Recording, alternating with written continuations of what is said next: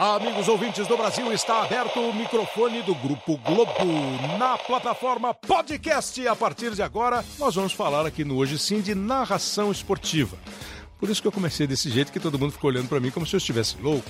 E para começar esse papo sobre narração esportiva, sente só, se você conhece, relembre ou conheça essas vozes aí, ó.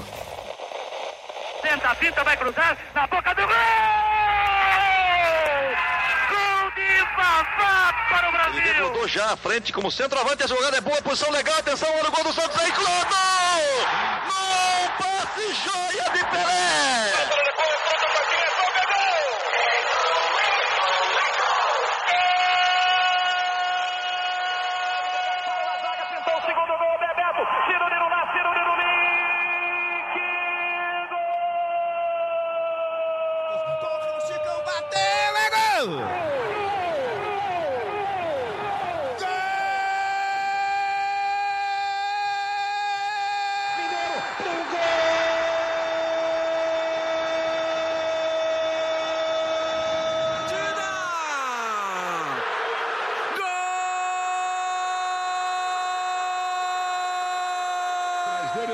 Paulo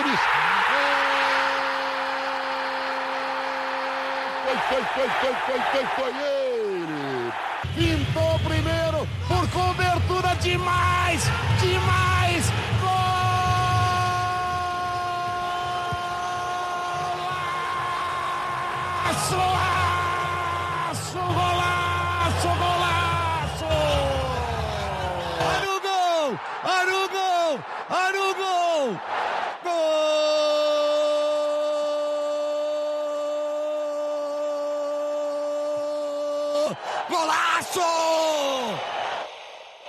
O grito de gol, né? É o momento extremo de uma narração esportiva do futebol. E a gente selecionou essas vozes aí, ó. Pedro Luiz, Walter Abrão, Fiore Giliotti, Osmar Santos, José Silvério, Silvio Luiz, Luciano do Vale e Galvão Bueno. É, eu esqueci de dois, mas é que os dois estão aqui e eles é que vão conversar com a gente sobre narração esportiva. É o Oscar Ulisses, da Rádio Globo. Tudo bem, Oscar? Salve Kleber, tudo bem? E Milton Leite, nosso companheiro aqui do Grupo Globo, Sport TV, Globo. E aí, Milton? Tudo bem, tudo ótimo, é bom estar aqui. Muito bom. E é claro que um monte de gente não entrou nesse, nessa sequência de abertura, porque afinal de contas são tantos os narradores, né, dos mais famosos aos menos consagrados, mas enfim. É, e aí eu, pra gente é, começar o nosso papo, outro dia numa coluna que ele faz no jornal O Globo, o Marcelo Barreto, no dia do jornalista, começou a escrever sobre o jornalista e escolheu a função de narrador para simbolizar a, a profissão. E falou que era a função mais difícil da, do jornalismo esportivo. E aí o Marcelo gravou um negocinho aqui pro nosso podcast. Hoje sim, hein, Marcelo Barreto? Kleber, a frase que você leu na coluna, eu digo há muito tempo, eu repito isso, acho que desde que comecei a trabalhar em televisão. Antes eu já achava uma coisa assim, fascinante, encantadora, é, ser narrador. Mas quando eu vi o trabalho de colegas narradores, como o seu e de tantos outros aí no Grupo Globo, eu, eu fiquei ainda mais fascinado. Não só com. Não era, não era mais aquele encantamento de quem, quando era criança, tentava narrar futebol de botão e sabia que não tinha voz para isso, mas ficava ali no imaginário, né? Mas é a dificuldade técnica, é fazer jornalismo ao vivo, é contar os fatos enquanto eles acontecem, é estar preparado para o fator surpresa, a, a preparação que tem que ser feita e tudo isso guardando aquele encantamento do menino que narrava jogo de, de botão. Quer dizer, você tem que ter muita coisa de homem feito, mas tem que, também uma, tem que ter também uma certa imaginação infantil. Misturar tudo isso com mais uma boa voz, cara, é para poucos mesmo. E vocês estão todos de parabéns. É, é, um depoimento muito bacana. Eu fico sempre muito assim tocado quando alguém fala bem da carreira, da profissão, né? Podia até repetir, né? Podia ficar tocado toda hora. Milton, você não começou como narrador, né? Você é. A tua origem é a imprensa, a escrita? É, eu fui ser jornalista porque eu sempre gostei muito de escrever, gosto até hoje e tal. E como não tinha talento para ser escritor, eu resolvi escrever trabalhando. Então eu fui ser jornalista porque eu queria trabalhar é, em jornal para escrever.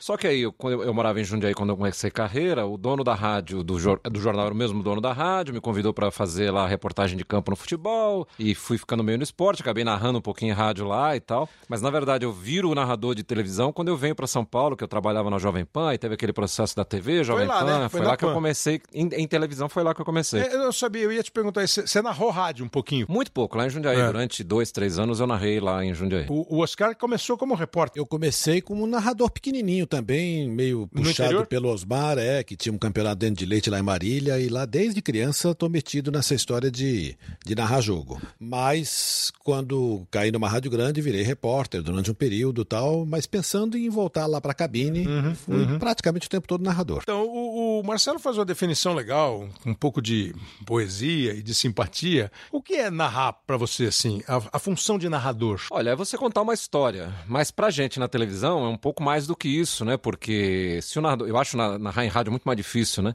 É, se na, no rádio você tem que con- contar tudo, porque o, o cara não tá vendo, É, né? Você tem é. que situar onde tá a bola, onde tá o jogador, o que tá acontecendo na arquibancada, enfim, você tem que contar tudo. A televisão tem a imagem que te dá um suporte muito forte. Então, eu acho que além de você tentar costurar aquela história que tá acontecendo ali, e como o Marcelo disse, talvez a grande dificuldade seja você contar uma história que tá acontecendo na sua frente, Uhum. né? Você não tá vendo um tape, não é uma coisa que já aconteceu Sem deixar de ser jornalista? sem descer- deixar de ser jornalista, mas ao mesmo tempo, além de você ter esse lado, esse viés do jornalismo, da crítica, né, do, do senso crítico, você tem que ser também um pouquinho, como costuma dizer o Galvão, um pouco vendedor de emoção, né? Você precisa provocar emoção nas O- pessoas que estão assistindo. O entretenimento. O entretenimento é, grande é, conversa, forte na né? televisão. É. Então você, para segurar aquela pessoa ali na sala, que está assistindo a televisão, você precisa mexer com a emoção dela, seja para alegria, seja para tristeza, seja para mexer no- na, na parte emocional mesmo, enfim. Então acho que é um pouco de tudo isso, é você contar uma história, mas ao mesmo tempo tendo a missão de mexer com a emoção de quem está assistindo. Muitas vezes a gente ouve essa pergunta, né? O que é mais difícil, narrar em, em rádio ou em televisão? É, eu não cheguei a narrar em rádio. Uma época o Osmar estava fazendo a Rádio Brasil de Campinas, ele arrendou, o Odinei foi narrar e eu fiz um, um posto, narrei, não, não narrei em rádio. E eu já fiquei com essa pergunta. Você fez um pouco de televisão também, né, Oscar? Eu fiz um pouco. Eu acho que é mais difícil fazer televisão. Você falou que é mais difícil fazer rádio, mas é uma questão de costume, eu acho. Você está habituado com o veículo, toda semana está lá transmitindo dois, três jogos. Então você pega a mão. É, o Milton sabe fazer televisão, você sabe fazer Então, televisão como ninguém fez- e pode eventualmente achar que o rádio seja mais difícil por uma questão de falta de prática. Vai. Quando ele dá uma definição da, da narração, que é essa, né? Pô, eu estou fazendo um negócio que eu sei qual é a dinâmica, eu sei qual é o desenho tático do jogo, mas eu não sei como os caras vão realizar aquilo lá. Sabe, meio desfile de carnaval? O desfile de carnaval tá ali, absolutamente, absolutamente Planejado. programado, roteirizado. Só que, como é que vai ser o giro da baiana? Como é que vai ser a dança do mestre Sala e da porta-bandeira? A bateria vai atravessar, não vai atravessar? Então, acho que esse é o legal da narração. É você conhecer o, roteiro, mas não conhecer a filmagem lá para saber. né? É, você pensa como? Quando você vai narrar um jogo, você ainda pensa nessas coisas ou você já vai lá e é já é meio mecânico? É um pouco mecânico, já é mais automático, mas tem uma preparação para cada jogo. Tem, você tem que se informar, entra o lado jornalista da, da, da história, e acho que isso é uma definição muito, muito, muito clara que o Milton falou aqui. Há uma mistura mesmo, você tem que ser meio artista, Claro. jornalista, você Claro. tem que estar informado em relação ao evento que está acontecendo é, e usar as informações meio no momento certo. O Osmar sempre dizia para mim, falou, olha, se informa o máximo possível do jogo e use o mínimo possível. Das informações. para não ficar chato, para não É. ficar pesado, maçante, etc. Então tem todo lá um jeito que fica prático, fica fica, fica é meio entra- mecânico, entra na né? rotina, É, né? é. Fica É uma, mecânico. é uma rotina que, felizmente, não é. Você não sabe o que vai acontecer. O que não muda muito é o jeito de transmitir de cada um. Claro. Você vai lá para o estádio, você tem o seu jeito de transmitir, e isso daí serve como uma referência para a narração de cada um. É, e a informação, o, o, o improviso do jogo entra nesse contexto. É. Tem que entrar ali É. para virar a narração, para ficar, para ter o ritmo, para ter a emoção que o Milton registrou aqui agora. É, é, ela, ela entra no improviso, mas a preparação você faz jornalisticamente antes, pega todos os dados, etc. Eu fico sempre pensando nessa história da. Quando eu- dá tempo, né, Cleber? Porque às vezes é meio corrido. né? Eu acho que não tem nem essa história de comparar. Eu acho que toda função, toda atividade tem a sua dificuldade, a sua é, mecânica, mas é, eu fico pensando assim, pô, narrar no rádio. É duro, precisa de fôlego, precisa de ritmo, você não pode deixar cair, porque se ficar um negócio sonolento no rádio é muito mais grave do que na televisão. É, e você não tem a imagem, quer dizer, Hoje em dia é uma conversa meio antiga, porque quantas pessoas ouvem uma transmissão de rádio já com acesso à imagem, né? Seja no telefone, em casa. Enfim. E no, no caso da televisão, você tem a imagem. Se você for óbvio a cara partir tá da vendo, imagem, né? pô, você é um chato, né? Você sabe, tá que uma- vendo, você- né? Tá você vendo? sabe que uma vez. Como é que você vai encontrar o não fugir da imagem pro cara não ficar falando, ô, esse cara aí tá falando de outra coisa, e ao mesmo tempo você não ficar o óbvio ululante, né? É, é acho que Você acho que é que sobre grande... isso, uma vez um rapaz me contou uma história que eu acho que faz muito sentido. Ele disse: Olha, eh, transportando isso para culinária, você vai lá fazer um feijão, o rádio é você faz tudo. Bota água, o feijão, se põe o tempero. Passou um, um pouco o tempero, você bota mais água. Se passou um pouco de sal, você acrescenta ah, feijão, etc. E a televisão, você só bota o tempero. Só que se você errar, Errar estragou na a mão, comida. né? O prato, o- acho que o prato fica muito pior. Talvez Você o prato fique muito botou um pior. pouco mais de sal, pronto, estragou. Faltou É. sal, também não tá bom. Tem que ser uma medida mais, mais certeira. Mas precisa, porque não dá pra gente enganar, né? O rádio a gente põe é, água. é, houve um tempo que, assim, é, eu faço isso, e já, já vi você, Milton, fazendo também. Pô, às vezes eu faço assim, bola com Oscar, pô, também conhecido como Milton, não é o Oscar. Não dá pra enganar. Não, claro que Né? não. Não dá Claro pra que enganar. Até porque hoje em dia você tem um público aí tão especializado, né? pu- Muito em função de tantos campeonatos que a gente tem transmitidos Não, no eu Brasil. acho que o público está mais especializado do que devia, tá? Até do que devia. É, que as pessoas acabam, elas percebem, né? Quando você fala o nome errado, quando você dá uma informação Claro, errada sobre claro, alguma coisa, óbvio que as pessoas percebem. E acho que não tem problema nenhum você corrigir, né? Porque, Nenhum. porque na verdade, isso te humaniza, isso te aproxima das pessoas, Lógico. inclusive, né? Tanto no rádio como na- televisão, se você admite o erro e conserta, ou brinca com ele, né? Eu costumo fazer muito isso. Eu brinco Lógico, muito com meus lógico. próprios erros. Teve um jogo qualquer aí que eu errei alguma coisa. Ah, foi um jogo do São Paulo recente que eu narrei uma bola que não entrou, né? Eu falei, gritei golaço, mas a bola não tinha entrado. Ela tinha pego É, na rede pelo fora, lado de fora. Na hora eu corrigi. E aí virei pro Noriega e falei, Noriega, fala um que beleza pra mim. Aí ele falou um que beleza pra, pro meu erro, entendeu? Quer dizer, eu É, brinquei pô, com a minha pronto. própria situação. É, então eu acho um pouco isso. Quer dizer, isso humaniza vocês, te aproxima das pessoas que estão acompanhando e tal. Mas eu acho que o grande barato do rádio é, é você mexer com o imaginário das pessoas, Exato. né? Que a televisão não mexe tanto porque você tá vendo, mas no rádio não. A pessoa tá imaginando tudo aquilo que você tá É, contando pra é. ela, né? Esse é o- eu, eu acho que é o grande É fascínio o grande do rádio, é grande. esse, né? Que é, porque era o mistério de como é que é a cara do Oscar Ulisses. Exatamente, É, exatamente. Qual é o rosto do Fiore Gilhote, É. ou do Hélio Ribeiro, ou do, né, do, do, do grande nome do rádio. É, e, e a televisão, é, se você não, você não desperta a imaginação, mas você tem que atrair o cara para que ele não ache que aquilo lá já deu. Que esse é um negócio é, que é difícil, que não é. Uhum. É, não você tem é que envolver a pessoa de alguma envolver forma, de alguma forma. naquela transmissão, com- não só na base da informação, mas como disse o Oscar, eu acho que cada um tem um jeito de fazer, né? Cada Sem um dúvida. envolve o telespectador de uma forma diferente para que ele continue interessado em assistir É, que, aquilo. que né? a grande questão, pô, mas o jogo tá chato. É, a gente pega um monte de jogo chato. Se quem estiver narrando admitir a chatice do jogo E se porra, vai conformar com aquilo. insuportável. Não, e se conformar com aquilo, não, tá chato, eu vou parar de transmitir porque eu não tô aguentando Vai essa parada aí. Você tem que dizer pro cara que. Ou você tem que achar uma maneira de mostrar pra quem tá vendo, quem tá ouvindo, que aquilo pode melhorar.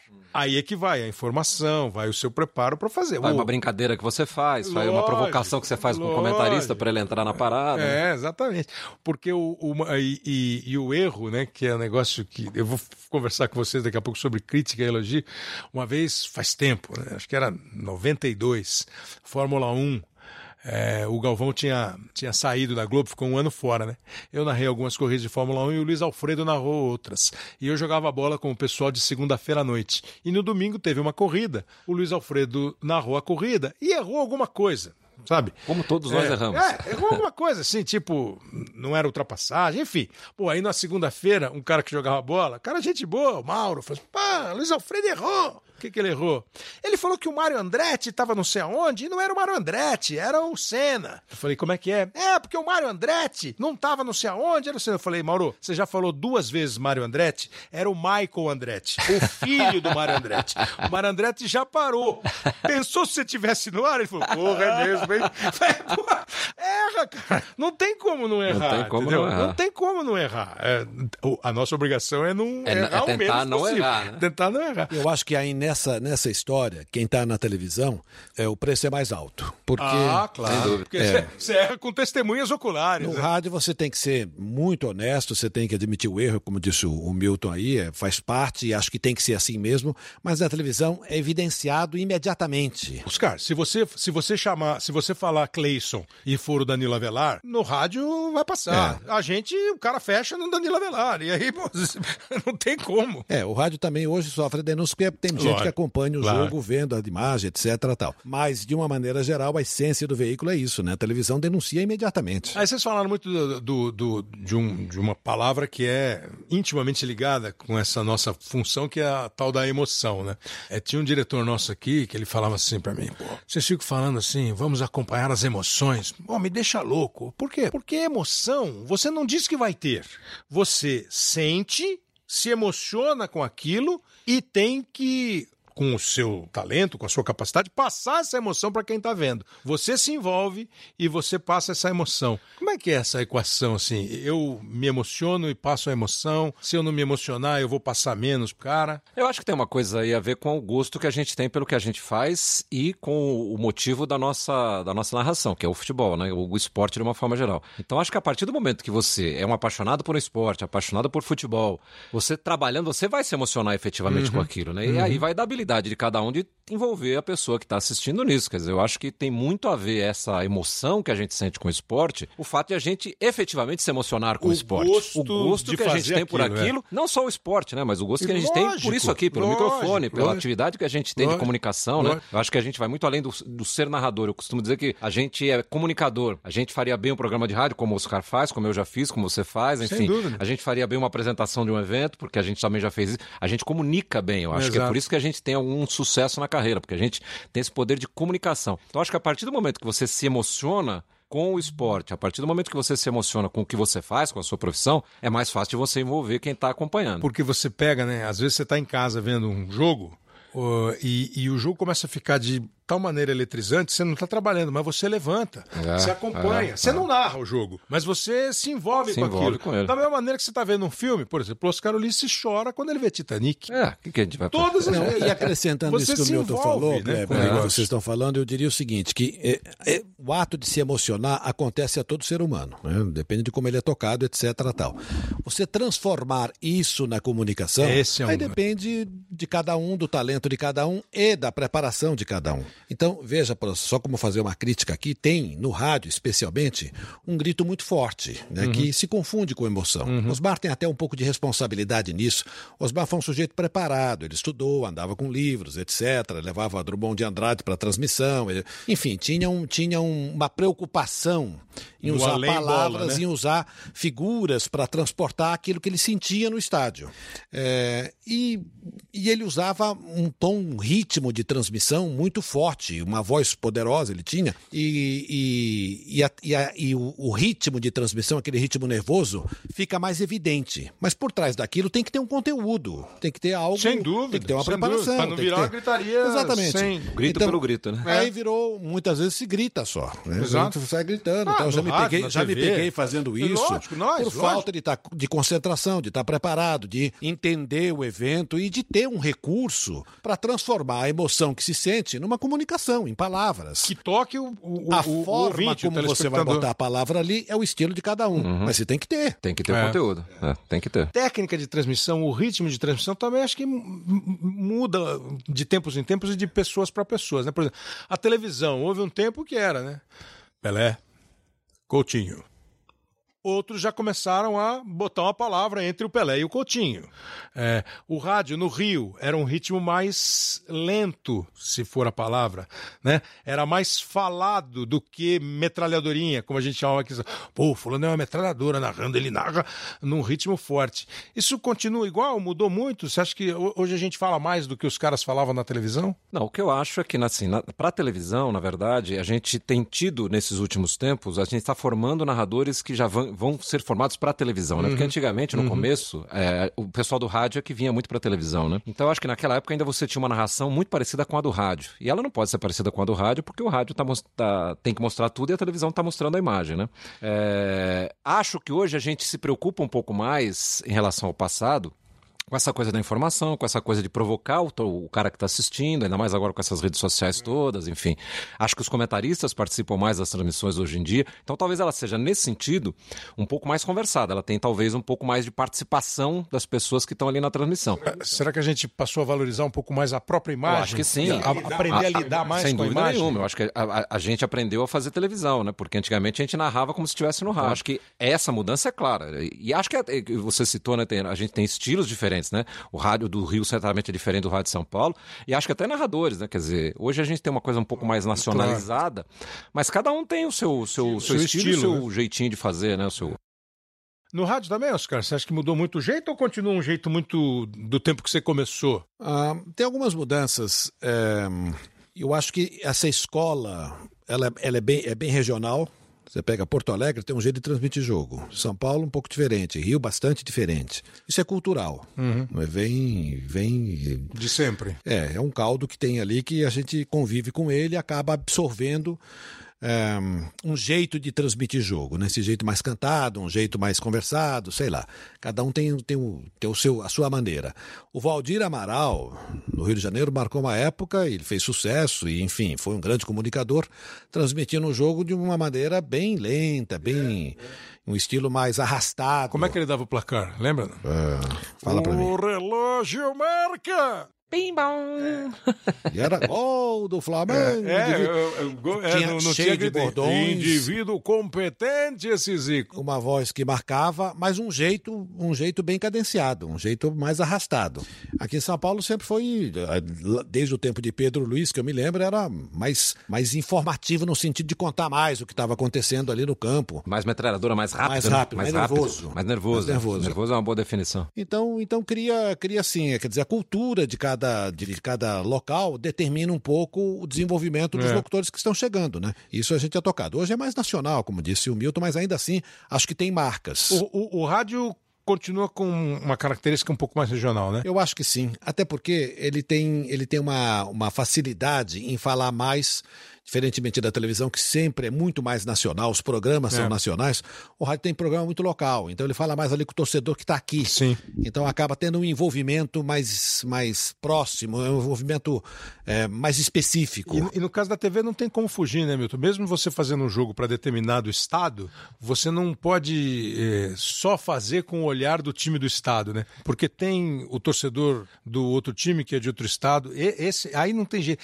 É, um- é uma regionalização vírgula. Vírgula. é. Não, e hoje, Kleber, se você pensar que a gente tem aplicativos, né, que você acompanha em qualquer lugar do Brasil, aquele jogo que está naquele estado para o qual você está transmitindo, mas você acaba vendo no Brasil inteiro, enfim. Eu acho que hoje em dia é, é muito difícil você fazer uma, uma transmissão de televisão voltada especificamente para um público e tal. E acho que cada vez mais a gente está aprendendo também a lidar um pouco com isso, né? Lidar com um Brasil do tamanho que ele é, com tanto time para lá e para cá, né? Por exemplo, ó, se voltar no tempo aqui, 1992, é, eu vou fazer uma homenagem à família Santos.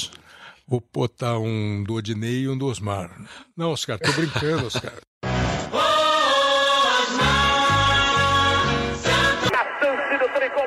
Batida de falta, Capriça, garotinho, Capriça, rolou pra Capu, pra Raí pro gol, e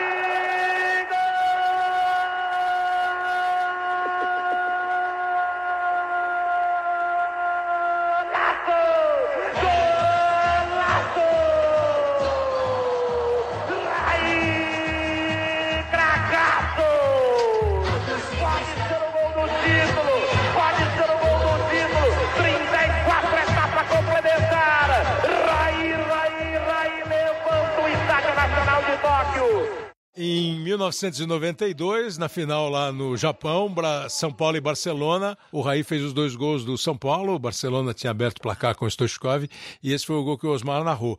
O, o- o Osmar, o Osmar sofreu um acidente terrível, para quem não sabe, que acabou impedindo o Osmar de continuar com a carreira dele em 94, né? Dois anos depois desse jogo, depois de ter feito a Copa do Mundo dos Estados Unidos, o Brasil é, tetracampeão do mundo. Mas acho que continua sendo uma referência, assim, impressionante, né? É uma das, na transmissão esportiva, acho que sim, o Osmar, porque quando ele começou a transmitir na Jovem Pan, nos anos 70, aqui em São Paulo, ele veio com um linguajar bem diferente, moderno, É, muito é. moderno para a época. Aquilo chamou a atenção. Você sabe como é o que ritmo ele dele, ele pegou? sempre teve uma técnica bem apurada desde criança e um ritmo muito forte, uma dicção muito boa e eh, enfiou essa linguagem moderna que modificou. que era uma linguagem que rolava pela cidade, é. pelo país, né? Ele soube pegar uma frase.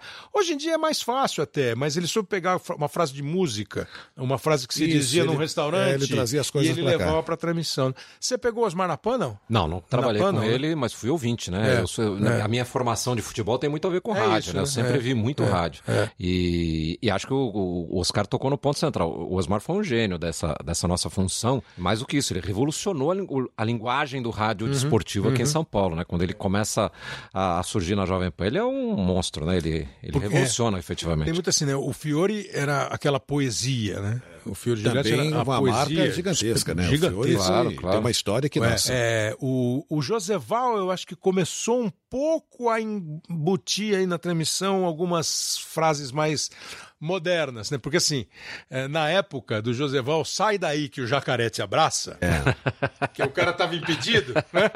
Sai daí que o jacaré te abraça. O cara tava impedido. Não, e uma voz espetacular, né? Espetacular. Talvez o Joseval tenha sido desses todos É. que a gente já citou aqui a voz mais bonita, né? Bonita, Com o né? Joseval eu consegui trabalhar na Jovem É, na Pan. Pan. Não, eu, eu- eu- quando o goleiro saía do gol e a bola ficava, o gol ficava sem goleiro e ele, a casa da viúva está aberta. Pô, e acho que o Osmar fez uma, uma síntese dessas, disso aí, uma, né, uma mixagem. E aí nós mostramos um gol de 92. Você vê como é que é o mundo, né? 10, 13 anos depois, você narrou São Paulo campeão também.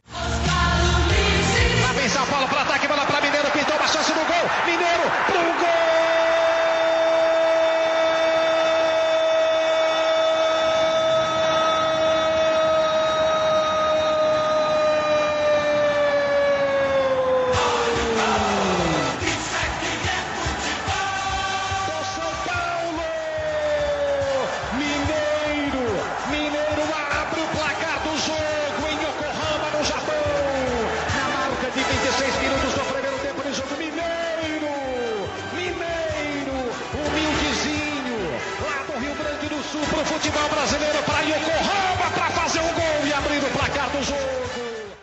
Seu título de 2005 contra o Liverpool, que tá aí na crista da onda, como diria é, Gabriel Medina.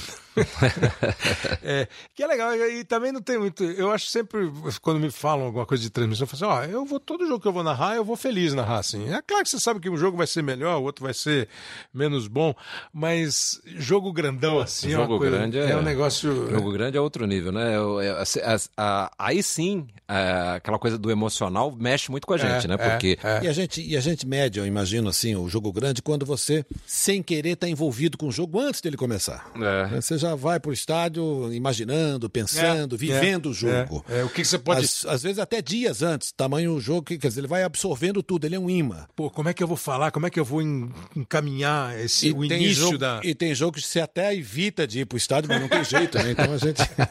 Não, mas é que esse negócio de. é, que a gente falou agora há pouco de é, se emocionar e tentar passar a emoção. Por exemplo, eu estava nesse, nesse jogo aqui também, mas olha como o Milton fez. E esse acho que foi um, é um- é, uma, é um prazer muito grande para nossa vida de profissional pelo tamanho do cara, independentemente de você concordar ou não, mas pelo tamanho do cara jogador. Lá vem o Douglas para cobrança, 47, a bola vem alta, segunda trave no Ronaldo!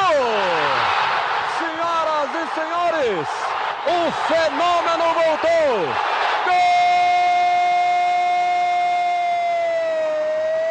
Gol do Corinthians! E como é bom dizer, Ronaldo! Na marca de 47 minutos. O alambrado vai pro chão. Mas quando ele correu e subiu no alambrado e a torcida subiu junto, o alambrado veio abaixo. Foi um jogo em Presidente Prudente, né? A volta do Ronaldo ao futebol brasileiro, depois de ter brilhado. O Ronaldo saiu daqui menininho, né? É, não tinha nem 17 barba. anos, é, é.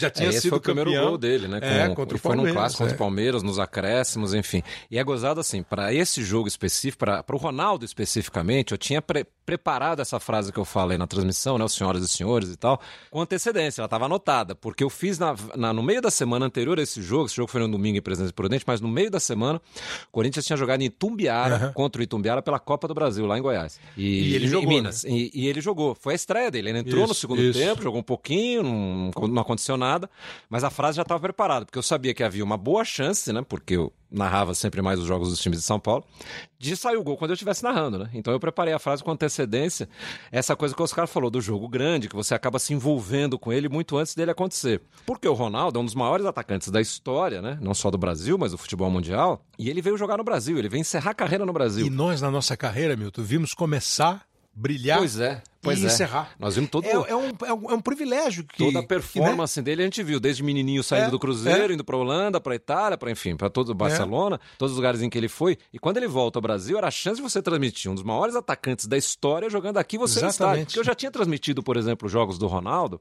quando ele estava na Europa, mas transmitido em TV a cabo, off-tube, enfim, não, não aqui ao vivo É com ele no outro estádio. é mundo, outro é, mundo, né? é. E ele volta e faz um gol desse, né, contra o principal rival, aos 47 do segundo tempo, num jogo espetacular, né? Então cai alambrado, enfim. Então foi a- a- essa coisa da gente se envolver com o jogo é um pouco isso, né? Um pouco esse tipo de jogo. Agora, estamos falando bem de nós aqui, mas a gente ganha crítica, né? Qual é a crítica que mais te incomoda, assim? Tem alguma que Eu mais não te tenho machuca? ouvido né? muito Ah, ultimamente. é, sim. Nem lido. Não, claro que tem crítica toda hora, todo instante tem lá eh, críticas construtivas e acho que a maioria delas, felizmente, porque tem um público que acompanha, gosta, incentiva, essa vale muito. E tem gente que não, não aceita nenhum tipo de erro, né? que passa mais ser por neurose, às vezes até do ouvinte, do telespectador, do que propriamente uma, uma necessidade de criticar que faz parte, que é bem-vinda. Então tem de todo tipo, Cleber. Você Eu- pode eu- escolher, o arsenal é grande. Eu fico assim, a que mais me chateia é quando eu não, eu acho que não é verdade e quando é, não é verdade no sentido assim, pô, o cara não, não foi isso que eu disse. Não foi isso que eu disse, Não as foi- pessoas distorcem o que você é disse. esse, exatamente, né? É uma exatamente. frase pensada. Essa acho que é, o- é a que eu fico mais É o que assim, também mais me incomoda. Com esse negócio das redes sociais de- desses tempos modernos, né? As pessoas são muito virulentas, né? Elas são muito pesadas no que elas falam, né? Mas é, antigamente eu me incomodava mais com isso, eu batia a boca com as pessoas. Hoje não, eu vou lá, bloqueio, tiro fora e não quero nem saber, né? E deleto e fim de papo. Você vê, ficou paciente. Não, eu fico paciente, porque eu podia estar batendo boca. Se, se o cara tá me ofendendo, se o cara tá falando, tá distorcendo a verdade pra me criticar é, e tá lá na minha rede social, eu não quero ele, nem ele, nem ele me quer, porque ele deve me achar um idiota. Então por que, que ele tá lá? Então eu quebro o galho dele e tiro ele fora. Mas o grande problema da crítica, e assim, eu entendo o fenômeno das redes sociais, que é a melhor e a pior coisa ao mesmo tempo, mas me incomoda isso que você falou. Quando o cara distorce a verdade é, ou é. põe uma frase que você não falou. Vou dar um exemplo muito recente, né? Esses dias fiz uma crítica, não fiz uma crítica. Eu disse que o Lucas Moura, que fez três gols numa semifinal de Champions, na minha opinião, É, não vi. é jogador para a seleção vi. brasileira. Foi o que eu falei. Eu, Eu falei, ó, eu acho ele muito bom jogador, mas o Lucas Moura, você pega a carreira dele, ele não foi protagonista em quase lugar nenhum. Hoje ele tá tendo um bom momento no Tottenham? Tá, mas no- na minha opinião não é jogador para ser brasileiro. Ah, Ainda, ainda fiz o seguinte comentário. Acho ele bom jogador, acho que ele tem uma carreira internacional consolidada, mas na minha opinião não é jogador da seleção brasileira. Se até agora, aos 27 anos, ele não chegou à seleção, não tem por que chegar. Não, e você fala um E aí negócio, as pessoas né? entram e falam assim: ah, você falou que É. ele não joga nada, você falou que ele é ruim, você falou que... Isso. Eu não Você não tá vendo o jogo. É, você não tá assistindo a Premier League, não sei o quê. Meu, eu tô assistindo, eu tô vendo os jogos, eu acompanho. Eu não só acho. Desculpa, eu só acho que ele não, não é jogador pra seleção. É só a minha opinião. E você- Isso não vai mudar nada. Se o Tite quiser convocar, vai convocar. Ele pode arrebentar na Copa do Mundo. É só a minha opinião. Ponto. E as pessoas entram porque você é um velho, porque você tá caquético, porque você é um clubista, porque você não assiste a Premier League. Meu, E você, você falou uma disso. frase na- nessa crítica que foi assim: é quem às duas horas da tarde, Essa é a grande quarta-feira, diria assim: Lucas na seleção. E eu tô te falando porque assim, eu sempre achei que o Lucas foi uma, uma, uma um desperdício para a seleção. Eu achava que ele seria mais- jogador de seleção, né? E hoje se convocar, eu não sei se ele tá atrás, na frente do David Neres, do... eu acho que ele tá mais ou menos assim no mesmo nível. E este jogo, evidentemente, impulsiona. Esse jogo, pô, o cara arrebentou, né? Que é um outro defeito que a gente precisa tomar cuidado, né? Os caras não jogam nada. Esse cara não joga nada. Pegou o cara que não joga nada, dribla um, dois, três, gol do cara. Você faz o quê? Porque esse aí é. Não, e essa é uma coisa como. que eu nunca fiz, porque eu acho assim, o cara é, é profissional, claro, claro. o cara trabalha, o cara tá num um clube importante da Europa, o cara tem feito uma carreira importante na Europa. Então eu nunca falei assim, fulano não joga nada. Fulano, não pode jogar nesse time. Jogar. Eu nunca falei isso, até porque né, a, a, gente é traído por esse tipo de coisa. É. Agora, você dá uma opinião eu não convocaria fulano. Você falou que ele não joga nada, você falou que ele não presta, você falou que. Eu não falei nada disso, eu só falei que eu não levaria ele para a seleção. Ponto, né? Mas as pessoas são muito bélicas hoje em dia nas redes sociais. Né? E elogios, cara? Sei que todo elogio é bom, mas o qual é que ele fala assim, pô, esse elogio é legal, gostei. Ele, um menino uma vez me encontrou ali, agora recentemente, falou assim: olha, esse negócio que o pessoal fala que você é fanho, eu não acredito, não. Eu, eu não concordo. O que, que, eles falaram, Oscar? É, então aí eu me senti, me senti bem. Senti bem.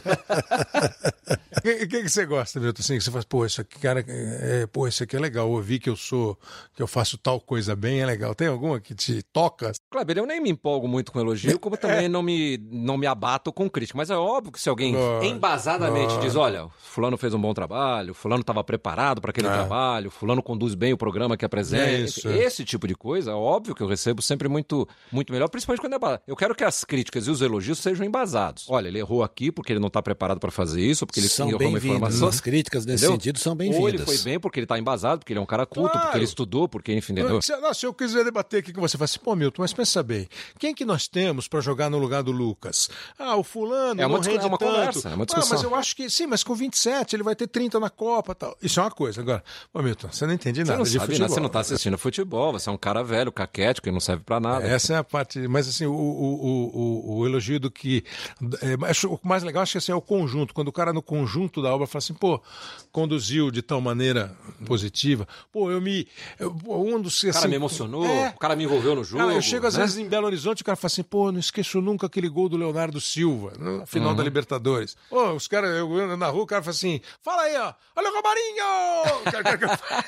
Ficou marcado. Pô, não, e, e, e, eu falo para os caras, pô, é que eu não tava prestando atenção, né? Eu tava lendo um texto e o Caio bate na minha perna. Quando ele bate na minha perna, eu olho. Eu tô quieto. Olha o time do Corinthians chegando, olha o Romarinho! Gol!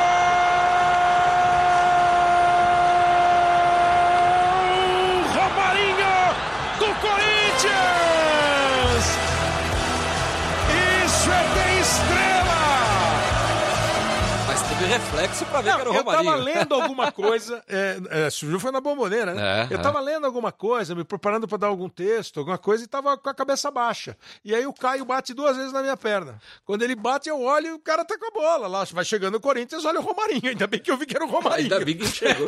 Deu pra fazer o, reflexo. o olho o Romarinho. Uma definição, o Bob Faria, que é nosso companheiro, é, é o comentarista, ele escreveu um livro sobre narrador, né? Isso. Conversou com a gente e tal. E eu pedi também para ele falar um negócio que ele tem uma definição de, de narrador que é bem interessante, indo para o mundo da música, que o Bob também gosta e curte.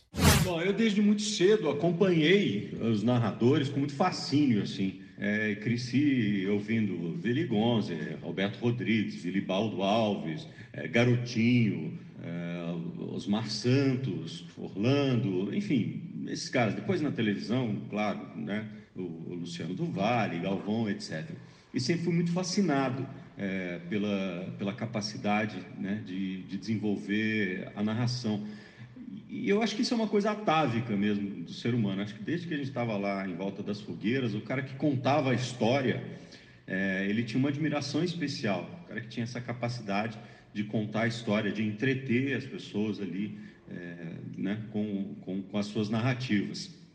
Depois de muito tempo é, trabalhando com, com esses profissionais, cheguei a uma conclusão que na nossa profissão quase tudo você consegue aprender e aprimorar.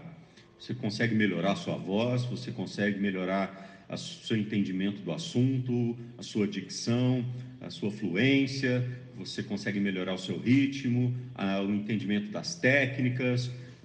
Tudo isso você consegue melhorar se você tiver disciplina, enfim, e, e souber trabalhar aquilo. Mas tem uma coisa que não dá, que é ser narrador porque tem uma mistura muito rara de talento com habilidade. São, são coisas diferentes. A habilidade você desenvolve, o talento ele precisa estar com você. E essa mistura, essa congruência é que faz o narrador.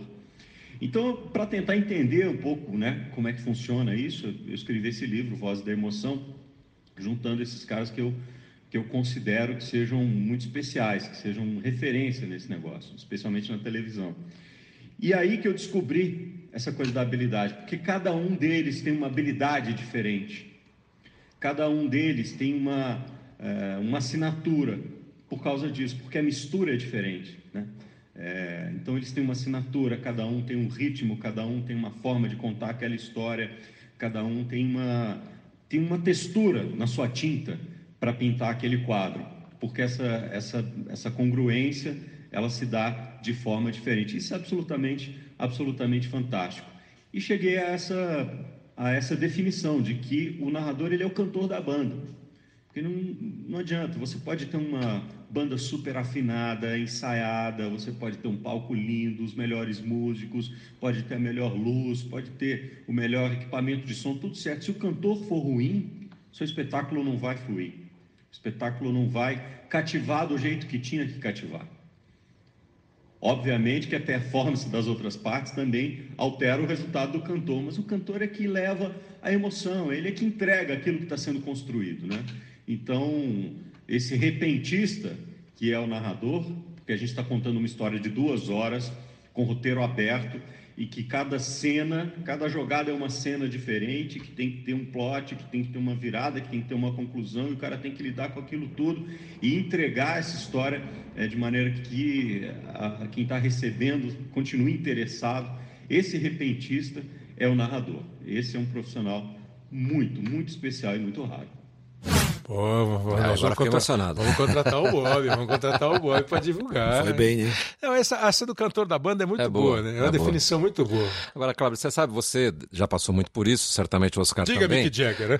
É, não, a, a questão é de você ser muito procurado por jovens, garotos que estão É. querendo começar. Pô, eu queria ser um narrador, eu queria ser um narrador Que que, nem que você. faço Primeira coisa que eu digo, você não queira ser um narrador como, como eu. Seja um narrador, um narrador como você, né? Porque acho que uma das, uma, da, uma, uma, uma das fórmulas de sucesso nessa função é você ser muito espontâneo, é você ser você mesmo. Não é porque eu tenho um ou dois bordões que fazem sucesso que todo narrador que está começando tem que ter um bordão que faça sucesso. O cara não precisa de bordão, o cara, eu tenho porque apareceram, ficaram e eu gostei. Meu Deus! Cobrou o lateral que nem um tijolo, a bola pegou na canela do Wellington Paulista e foi pra fora. A bola pro Bruno. Ô, Bruno Otávio. Que beleza, Bruno Otávio, hein? Vida de fora da área. Aí no Palmeiras e Corinthians, aos 39 do segundo tempo, ele pensou: agora eu se consagro. Rodrigo Caio, boa devolução pro Douglas, foi pra linha de fundo. Opa! Que beleza! Pode bater no gol. Opa! Que beleza, Kaique. O cara, pra ser bom narrador, não precisa ser engraçadinho como de vez em quando eu sou nas minhas transmissões. Se o cara não é assim, vai ficar forçado, vai ficar Sim. ruim. Naturalidade. Eu acho que o grande caminho é esse. Primeiro, você ser natural. Mas eu acho que o Bob toca numa, numa questão importante, que é você ter que ter talento. É, você se prepara, você faz tudo muito bem. Mas se você não tiver um genezinho ali no seu DNA de comunicador, né? Eu não digo nem de narrador, porque acho que não existe um DNA só para narrador, mas se você tiver ali um genzinho que você seja um comunicador, que você tenha isso no sangue, acho muito pouco provável que dê certo, que a pessoa consiga fazer isso bem feito. O fato do cara ter isso e desenvolver as, as habilidades, como disse o Bob, e aí vai, desde aquilo que o, o- o Oscar falou do Osmar, né? Não, ele, ele lia livros, ele conversava com as pessoas, ele se Claro. preparava, como a gente faz hoje em dia. Claro. A gente não tem a genialidade do Osmar, mas a gente tenta fazer as mesmas coisas. A gente lê muito, a gente se prepara, a gente estuda não só o jogo, mas a gente estuda tudo que está acontecendo no mundo à nossa volta, porque tudo isso faz parte, isso acaba aparecendo em algum momento dentro do seu Não trabalho de, de narrador, né?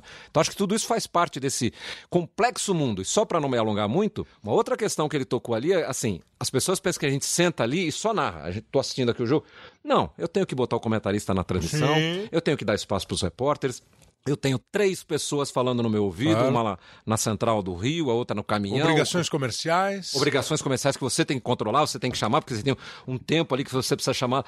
Ou seja, A transmissão de futebol envolve ali 100 pessoas, 150 pessoas em- entre estádio e, e emissora, e aquilo tudo está na sua mão. Tá na sua porque você mão. está conduzindo É aquilo, né? Então é, é, é muito mais complexo do que parece simplesmente você sentar na frente de um jogo de futebol e contar o que está acontecendo. Bola você com tem fulano, bola com fora Beltrano. do que está acontecendo no jogo, você tem milhares de coisas acontecendo ao mesmo tempo e tudo está na sua mão, né? Que é fascinante. Fascinante, porque, que é fascinante, espetacular. porque é exatamente isso. É, é, é, o primeiro cara com quem eu trabalhei, que nem foi em esporte, que o, que o Oscar conheceu, o Gilberto Curado, que foi diretor artístico da Rádio Bandeirantes, é, depois da Rádio Globo, é, ele falava assim: é, microfone aberto, responsabilidade em dobro. O cara do microfone é o cara da arte final. Não adianta tudo ser feito de uma maneira brilhante e o cara do microfone arrebentar. O cara do microfone estragar tudo. Não adianta. Como também não adianta o cara do microfone, é, uma ideia genial, dar uma deixa espetacular, o cara não solta. Aí não vai pro ar, Não né? vai pro ar.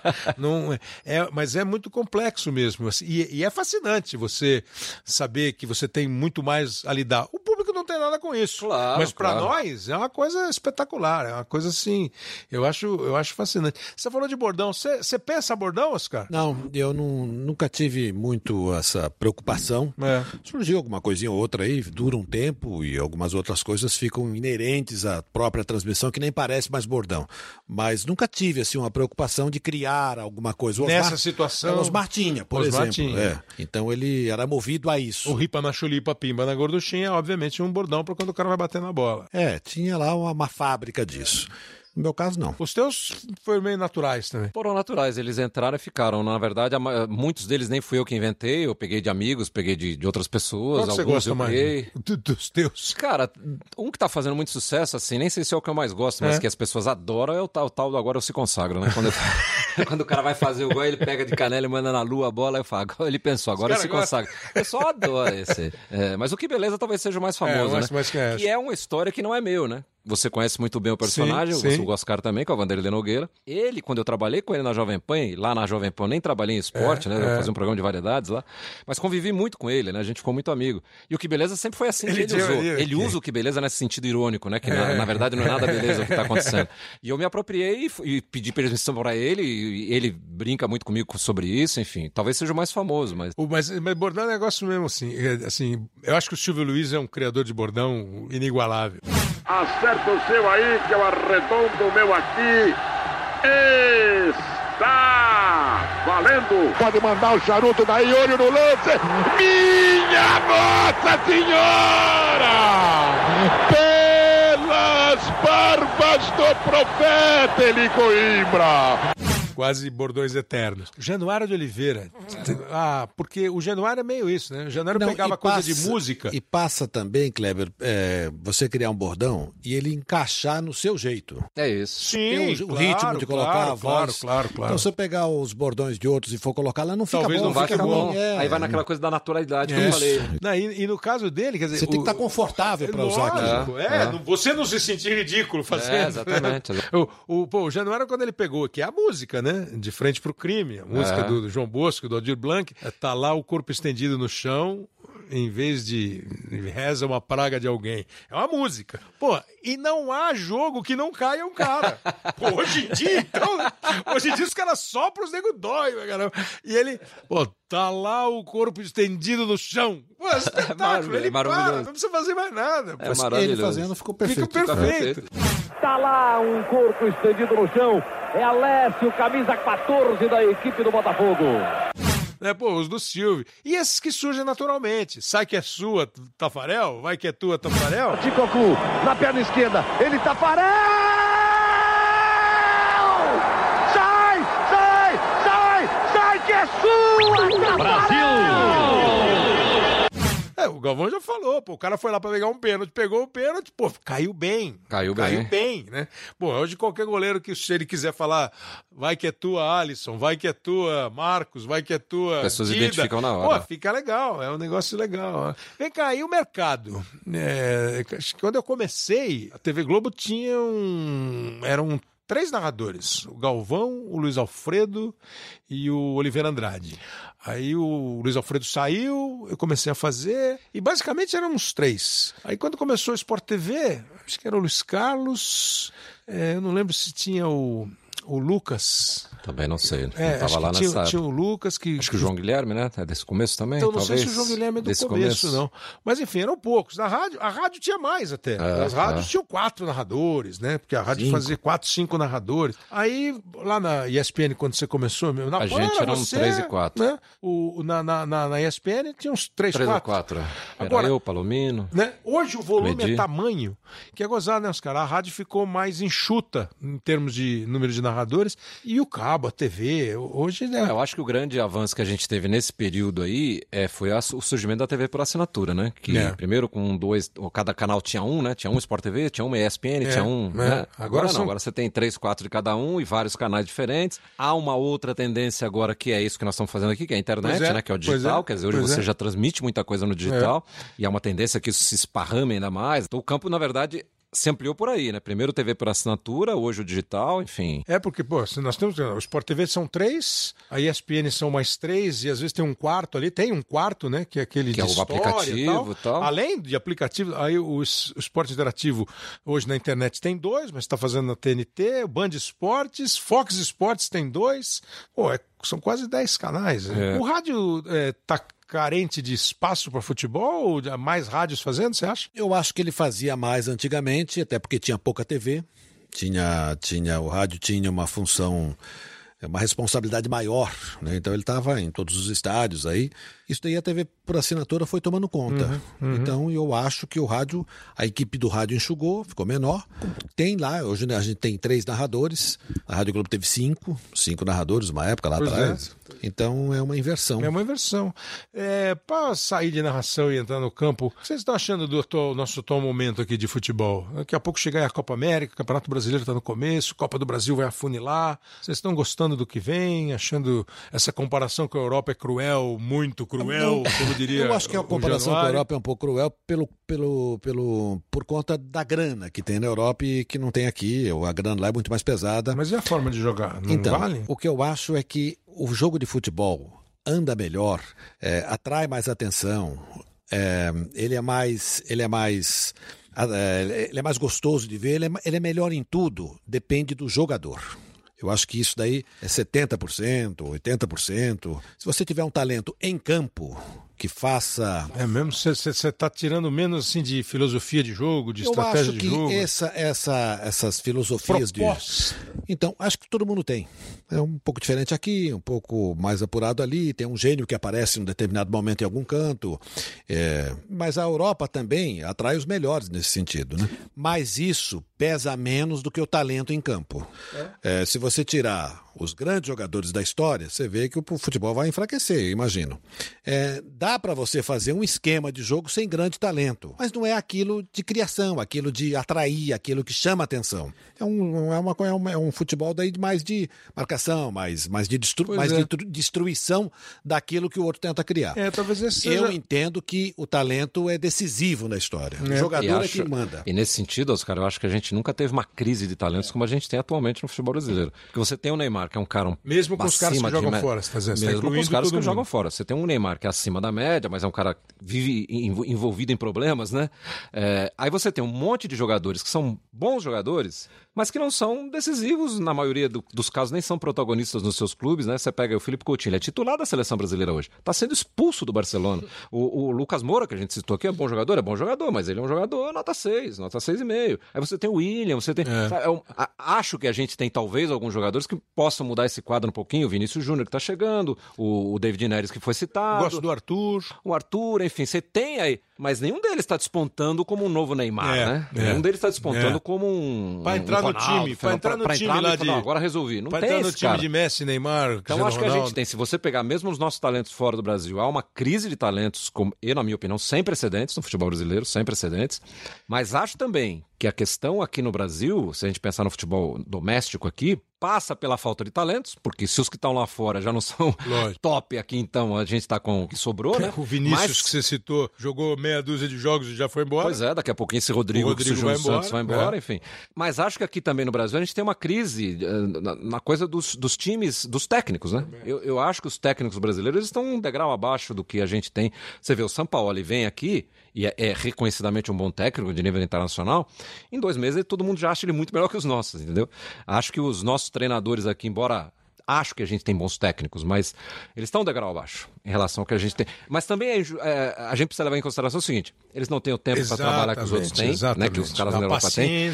Eles não têm o dinheiro que os caros da Europa têm para mover esses times, enfim. Então acho complicado. É, o que me Além pega, disso, que eu tava o, falando que, de... o que eu mais critico o, a filosofia dos técnicos aqui do Brasil é, é que de um tempo para cá, um bocado de tempo, o talento pelos técnicos brasileiros está sendo menos menos valorizado. É. É, então a formação mudou um pouco. Isso, isso é um problema, sem Eu acho isso o mais grave da história, né? Porque Que nem é dos técnicos dos times profissionais, dos times de cima, se a questão é formação, não é? Acho que passa por eles também, porque acho que tem que ter um incentivo, uma valorização no sentido de, olha, eu estou precisando de jogador assim, incentivar Sim, essa é. cultura de É. ter. Um Neymar vai aparecer de vez em quando, mas Então, você. mas isso é o extra série, né? O que, me, o que mais assim eu fico pensando se não poderia ser diferente, reconhecendo todas essas dificuldades. Você tem pouco tempo para treinar, você não tem paciência, o campeonato estadual não vale nada quando você ganha e te demite quando você perde. É, a, a impaciência do torcedor, essa é, é- ele tem todo o direito. O dirigente talvez não tenha o direito de ser tão impaciente na medida em que ele tem que administrar e não apenas torcer, né? Isso tudo tem que ser relevado. O que mais me assim deixa incomodado é quando eu vejo sem comparar, porque a questão do comparar é a seguinte: pô, mas o Real Madrid tem o Tony Cross. Não, eu não, eu não posso ter o Tony Cross, mas eu posso formar um jogador que tenha características de jogo daquele fulano que faz o time dele andar bem. Não adianta eu querer formar um jogador limitado no seu horizonte de jogar bola e querer que ele jogue como o Modric, que foi. Tô falando do Modric porque foi eleito o melhor jogador do mundo. Entendeu? Hoje talvez nós tenhamos uma preferência por jogadores que te garantam alguma coisa mais defensiva, menos arriscada Mais do que o cara que vai te proporcionar alguma coisa. Esse, acho e esse é um- quadro é preocupante, Kleber, se você pegar as participações brasileiras nas últimas competições de base. Claro, o Sub-17 e claro. o Sub-20 que deram um vexame, né? Então, se você pensar que essa geração é que daqui a pouquinho vai estar na seleção principal, nós estamos mortos. Esse é um grande problema. É, a Copa América vem aí. Vocês acham que é que sim, esse nesse papo de pressão? que Nós parecemos loja de panela, né? Pressão, hein? aquela. Panela de pressão não gira assim? Entendi, assim, foi como ele. É, Mexe com o imaginário das pessoas. é que o podcast é um programa de rádio. É, Você, sabe que tinha, um, tinha uma sonoplastia envolvida era antigamente em Era alguns legal. programas de rádio. Oh, era legal, espetáculo. bacana. Tal, tinha radionovela, tinha toda aquela aquele, aquele clima de fazer o som. Que a história mais velha do que andar pra frente do cara assim. É, Poxa, você está armado? Você está com o revólver? Sim, eu vou lhe matar. E aí o cara tira e o revólver falha. Porque o revólver falha, não. O, o- o operador de áudio, quando ele solta o revólver. Meu revólver falhou, mas eu estou aqui com a minha faca e vou resolver isso na facada. Plá, plá, o revólver funcionou. Pô, foi a primeira facada com tiro da história da rádio, do, do rádio teatro. E aí o, o personagem vira e fala assim, eita, faca boa, né? Eita, faca boa. Então tem a panela de pressão aqui, mas a gente É, eu tô é... pensando na seleção. Eu acho que não, não seria o caso de trocar de técnico na seleção brasileira. Você pode discordar do Tite aqui. Não sei se a solução é ou perdeu a Copa América, tira e põe outro. Não seria o caso, mas eu não me surpreenderia se É, acontecesse, né? também não. Porque é muito cara de Brasil isso, né? Ah, Embora a gente esteja até com uma administração nova aí na CBF, mas é muito cara de Brasil Ué. isso. Porque ao- a partir do momento que ele perde a Copa do Mundo ano passado, meio que se impõe uma obrigação dele Uhum. ganhar a Copa América, até porque é em casa, né? Diminuiu tanto a paciência Acho- com ele, é, né? Acho que não tem muita lógica, né? O- a boa administração não indicaria esse caminho, mas eu não me surpreenderia. É, porque eu você não fez me um jogo surpreenderia. outro dia, Flamengo e Penharol, se não empata lá, você acha que o Abel Pois fica? é, pois é. E com o time perdendo 200 gols, né? É, é, é muito. Mas então você. Não, eu tô nessa linha. Eu acho que não é para cair, mas, mas vamos esperar o resultado. E a pressão, né? Vira uma pressão popular. Aí começa aquele raciocínio, pô, não ganhou nem a Copa América, vai ganhar a Copa do Mundo? Pois E aí tudo vira um argumento para você tentar fazer alguma coisa no sentido de limitar o trabalho do cara. Esse argumento aí teu é forte. Pô, não ganhou a Copa América, vai ganhar a Copa do Mundo. Escuta aqui, voltando na narração pra gente ir embora. É, tem algum lance que você às vezes imagina que você gostaria de ter narrado? Não? Cara, lance não, assim. Eu gostaria, de ter, eh, eu gostaria de ter narrado um gol do Pelé, por exemplo, É. né? Mas não deu tempo, porque o Pelé parou antes de eu começar. Eh, Mas você já bolou como se narraria? Não, não, não Nunca? cheguei, não, nunca cheguei a é, pensar nisso. você se narra um gol aí, tu não narra? É? Não, acho que não. Seria muito ousadia, eu precisaria me preparar para isso. Você não, eu, não? assim, eu teria O- jogos que eu gostaria de tem- transmitido. Por exemplo, eu gostaria Ah, de ter feito é, ó, essas é. semifinais da Champions É, aí que nós tivemos é, recentemente. Óbvio que eu queria ter feito. É. É, uma, uma final de Champions até já fiz é, na Globo, mas é, é, eu, na verdade, eu quero estar sempre no grande evento, eu quero estar no Esse jogo que é o do, do, do craque, eu quero estar transmitindo o jogo do Messi, eu quero ver o Cristiano Ronaldo, enfim. Mas você não pensa é o não, Oscar? barato. Eu Olha, eu tive o privilégio de narrar vários gols do Pelé. Porque quando a gente era molequinho, ficava escutando no rádio, depois a gente saía imitando os locutores. Haroldo Fernandes, que nós nem citamos aqui, que foi um mestre da locução, o Joseval, O Zé o Silvério, que estava na vinheta É, aí. Pedro Luiz. Então a gente, molecada, ficava lá uh, gritando gol, narrando gol que ouviu, enfim, e transmitia. Então narrei vários. Narrei Ah, eu fico pensando, aquele, dois que eu penso sempre, né? O gol do Carlos Alberto contra a Itália, né? Pô, dá pra narrar, não dá pra narrar? pra né? narrar, Pô, porque dá- você não tem o lance na tua cabeça claríssimo. Né? Recebe Clodoaldo do meio do campo, passa pelo primeiro, pelo segundo, dá uma pedalada, dribla o terceiro, espetacular Clodoaldo, joga a bola para Rivelino, empurra na ponta esquerda, Jairzinho traz por dentro, rolou para Pelé, abriu para Carlos Alberto, bateu! Aí grita gol. Podemos ir embora, Milton. Podemos ir embora. Mas não é? Acabou, né? Não é? E, o gol, e, o gol da, e o gol da final da Copa de 58, que ele mata no peito, Sim, dá um dá um chapéu no. Pô, aquilo lá é maravilhoso. Aquilo lá, eu- você acha que fez o- um, quadro nosso de locutor que pediram pra você narrar um gol? Você não fez? Não. Ah, pô, é, pediram pra narrar, eu falei, eu quero esse, Esse aí. aí. Mas é que nem, Aí nem televisão. ma- matou pô, à vontade. Mata no peito, dá um chapéu e faz o gol. É um espetáculo, é sensacional. É, pra, pra ir embora, assim, ó, vamos fazer um rádio e televisão aqui. Nós pegamos o Silvério e o, e o Galvão com dois momentos assim: o gol. é, Brasil na Copa do Mundo 2002. O rádio e televisão juntos no podcast. Hoje sim, é. Insiste Ronaldinho pro Rivaldo. Abriu espaço, bateu pro gol. Oliver quer Ronaldinho, bateu. Gol!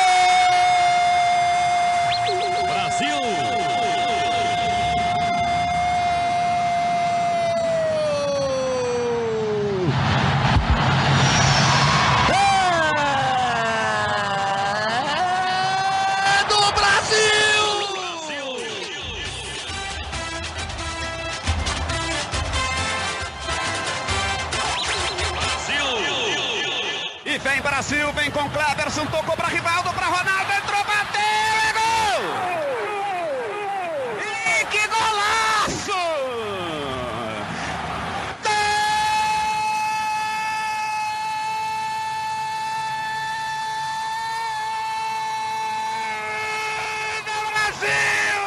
É sensacional, né? É, é- é- é legal pra caramba. Ó, quero agradecer muito vocês. E tem, tem aqui tem uma música, eu gosto quando é, essas, aquele tipo que o Marcelo falou, que o Bob falou, quando a gente começa a pensar em narração, né? Sempre, e tem, tem uma música que é do Chico Buarque, é da ópera do malandro, né? chama Tango do Covil. É um bando de, de bandido lá do, do Covil, cada um querendo mostrar como ele, como ele, o que, que ele gostaria de ser para encantar a dama. Né? Então o cara começa, ai, quem me dera ser cantor, quem me dera ser tenor, ter a voz de um rouxinol para dizer para ela bem-vinda. Aí depois ele fala, quem me dera ser doutor, formado em Salvador, ter um diploma anel. E vai eh, de um monte, né? É, quem me dera ser garçom francês, falar de champignon, tudo para elogiar a moça. E quando ele vai juntar tudo, ele faz assim, ai, quem me dera ser Gardel, tenor e bacharel, francês e rouxinol, doutor em champignon, garçom em Salvador e locutor de futebol. Ah, muito bom. Estamos aí, então. Pra te dizer gentil, bem-vinda, tua beleza é quase um crime, tu és a dama mais sublime aqui desse... Ele fala, na verdade, tu és a bunda mais sublime aqui desse covil. Quando, cada vez que eu ouço essa música, o cara fala, pô, Chico Buarque escrevendo, quem me dera ser locutor de futebol. É, legal pra caramba. E é o Chico, né? Ah, é o Chico Buarque. Obrigado, Oscar. Obrigado você, Kleber. Bacana estar aqui. Valeu, Milton. Obrigado, Obrigado, obrigado, pela, Kleber, foi pela- pelo, pelo, pelo drible que precisou Muito legal. Nós temos é, uma novidade para você que acompanha o nosso Hoje Sim aqui no, no- no- na plataforma de podcast. Olha que chique, ó. Estavam falando de modernidade. Além de você encontrar no podcast, na plataforma, estamos agora no Spotify. Que beleza! Ah, que beleza. Você não vai mandar um pro gol, Oscar? Pro gol, Spotify, né? Spotify. Que beleza, hein? Lindo. Você que procura beleza. lá. Hoje sim você vai encontrar esse aqui com o Milton, com o Oscar, além dos que nós fizemos com o Lugano, com o Casa, com o Mauro, todos que a gente fez. É, fizemos um legal com tinha o Mar- Dr. Marco Aurélio, Murici, enfim, tá no Spotify. Então é isso aí, a gente tá encerrando aqui o nosso podcast. É, se você gostou, se você não gostou, você pode e deve falar com a gente com sugestão de tema, de convidado, a sua opinião, se o hoje sim tá hoje sim, ou se tá hoje não, né? Ó, a gente tem aqui a colaboração brilhante do Leonardo Bianchi, o Juliano Costa faz a coordenação aqui do Globoesporte.com e você pode ouvir os nossos podcasts, esse que a gente fez com o Milton e com o Oscar e todos os outros é, na plataforma de podcast do Globoesporte.com. Globoesporte.com barra podcast. Abraço pra todo mundo.